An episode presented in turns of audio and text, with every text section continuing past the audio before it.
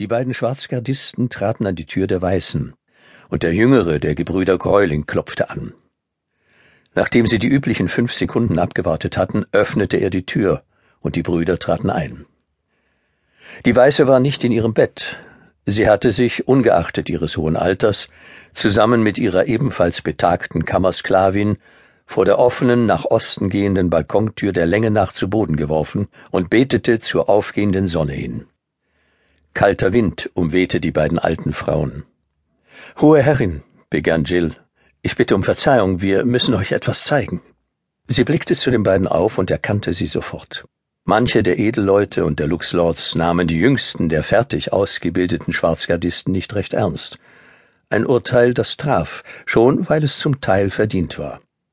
Gavin wusste, dass er noch vor einem Jahr nicht schon mit siebzehn zu einem vollwertigen Schwarzgardisten befördert worden wäre, aber die Weiße behandelte ihn niemals so, als stünde er unter den anderen.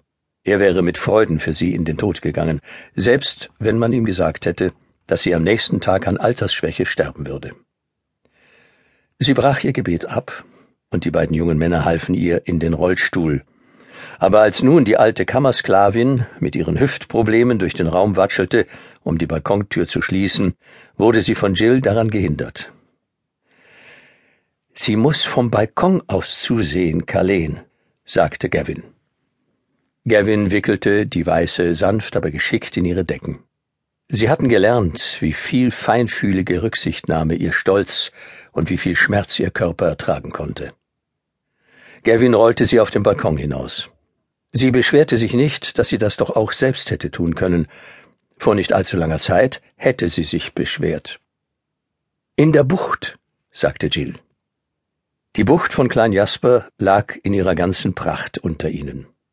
Heute war das Fest von Licht und Dunkelheit, die Tag und Nacht gleiche, und der Morgen schickte sich an, zu einem Herbsttag zu werden, wie man ihn sich besser nicht erhoffen konnte.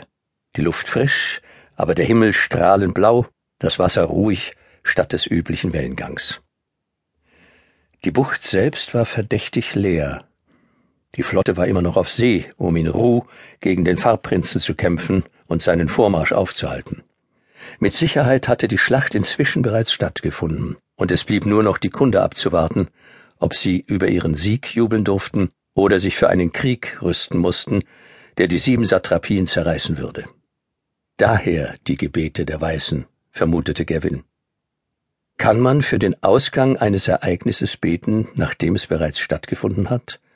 Können Gebete dann noch irgendetwas bewirken? Bewirken sie überhaupt etwas? Die Weiße wartete stumm den Blick auf die Bucht gerichtet.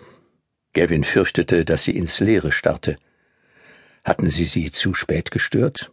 Aber die Weiße vertraute ihnen. Sie stellte keine Fragen, sondern wartete einfach, während sich die Minuten in die Länge zogen. Und dann bog schließlich eine schemenhafte Kontur um die Westseite von Großjasper. Zuerst war es kaum möglich, einen Eindruck von der Größe des Ungetüms zu gewinnen. Es tauchte in hundert Schritt Abstand vor den hohen Mauern auf, die ganz Großjasper umgaben und auf denen sich nun Menschen drängten und sich gegenseitig anrempelten, um etwas zu sehen. Vom Meeresdämon war zuerst nur die Bugwelle zu erkennen, die er links und rechts auf seinem Weg durch die See hinter sich herzog. Der Meeresdämon beschleunigte sein Tempo. Sein kreuzförmiges, halb geöffnetes Maul sog die Fluten in den ringförmigen Schlund und stieß sie durch seine jetzt voll geöffneten Kiemen über die ganze Länge seines Körpers wieder aus, so dass etwa alle fünfzig Schritt große, fächerartige Wasserfontänen zu den Seiten und nach hinten spritzten. Dann zischte das Meer vor wirbelnder Luft und strudelndem Wasser.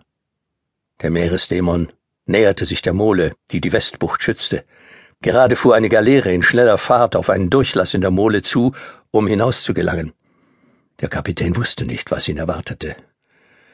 Der arme Idiot, murmelte Jill. Kommt darauf an, ob das Auftauchen des Meeresdämons Zufall oder ein Angriff ist, bemerkte die Weiße mit unheimlicher Ruhe. Wenn der Meeresdämon diesseits der Mole erscheint, ist dieses Schiff vielleicht das einzige, was entkommt. Die Galeerensklaven hoben ihre Ruder aus dem Wasser wie ein einziger Mann, im Bemühen, das Meer so wenig wie möglich aufzuwühlen. Meeresdämonen verteidigten verbissen ihr Revier, aber sie waren keine Räuber auf Beutejagd. Der Meeresdämon schwamm unbeirrt an der Galeere vorbei.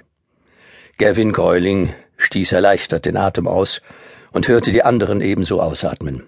Aber dann tauchte der Meeresdämon ab und verschwand in einer plötzlichen Nebelwolke. Als er wieder erschien, war er in blinder Wut entbrannt. Das Wasser um ihn herum kochte. Er hielt aufs offene Meer hinaus.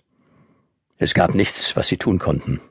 Der Meeresdämon legte eine gute Strecke zurück, bevor er kehrt machte und beschleunigte. Er zielte direkt auf den Bug der Galeere, als wolle er den Kopf an Kopf Zusammenstoß mit seinem Widersacher. Irgendjemand fluchte leise. Der Meeresdämon rammte die Galeere mit ungeheurer Wucht.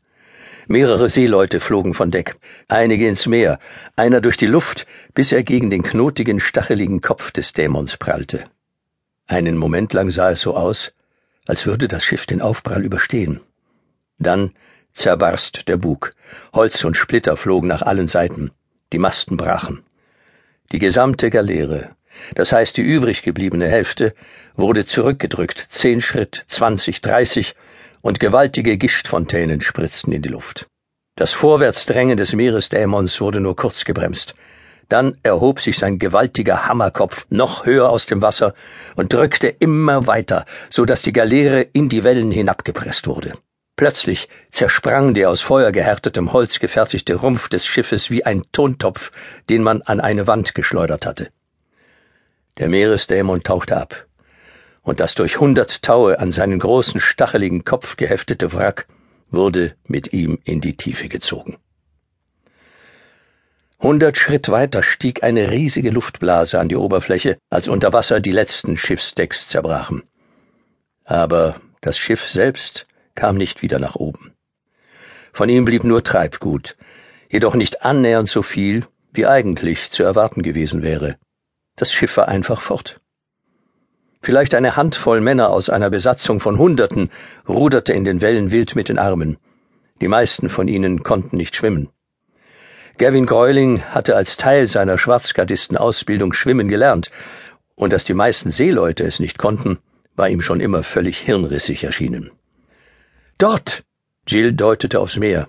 Man kann die Spur der Luftblase sehen. Der Meeresdämon war nicht durch die Öffnung der Mole in die Bucht eingedrungen, Orholam sei Dank aber was er nun im Schilde zu führen schien, war schlimmer. Hohe Herrin, meldete sich hinter ihnen unvermittelt eine Stimme zu Wort. Es war Luxlord Carver Schwarz, der Mann, der für all die weltlich profanen Details der Verwaltung der Chromeria verantwortlich war, welche nicht unter die Zuständigkeit der Weißen fielen. Er war ein hochgewachsener, langsam kahl werdender Mann mit olivfarbener Haut, der eine ilitanische Kniehose und ein Wams trug. Was von seinem langen dunklen Haar noch übrig war, war mit vielen weißen Strähnen durchzogen. Gavin hatte ihn nicht kommen hören. Er war Schwarzgardist und hatte sein Kommen nicht bemerkt. Ich bitte um Entschuldigung, ich habe angeklopft, aber niemand hat reagiert. Das Ungeheuer hat die Jasper-Inseln jetzt fünfmal umkreist. Ich habe Befehl gegeben, dass die Geschütze auf der Kanoneninsel erst feuern sollen, falls der Meeresdämon angreift. Man will dort wissen, ob sie das eben Geschehene als Angriff einstufen sollen. Die Verteidigung von Klein Jasper war eigentlich sein eigener Zuständigkeitsbereich, aber Luxlord Schwarz war vorsichtig in seinen Entscheidungen und wo immer möglich vermied er es, Verantwortung zu übernehmen. Was konnte eine Kanonenkugel gegen ein solches Ungeheuer schon ausrichten? Sagt ihnen, dass sie warten sollen, antwortete die Weiße. Ihr habt gehört, was sie gesagt hat, brüllte der Schwarze und legte seine mit vielen Ringen geschmückte Hand an den Mund. Auf dem Dach, ein Stockwerk über dem Balkon der Weißen, befand sich einer seiner Sekretäre, der einen über einen halben Meter breiten polierten Spiegel hielt und sich lauschend über die Dachkante beugte. Ja, hoher Herr! Der Mann beeilte sich, das Signal aufblitzen zu lassen, während eine jüngere Frau ihn an der Dachkante ersetzte und mitzuhören versuchte, ohne den Anschein zu erwecken, etwas erhaschen zu wollen, was sie nicht hören sollte. Der Meeresdämon hielt sich jetzt dicht an der Küste und durchschwamm Wasser, das so seicht war, dass man seinen Rücken sehen konnte. Das Ungeheuer durchbrach den Pier des Hafenmeisters und schien es kaum zu bemerken. Dann erreichte es die Nordspitze von Groß Jasper. Verdammte Scheiße! Alle hatten das Gleiche gedacht, aber laut ausgesprochen hatte es die Weiße.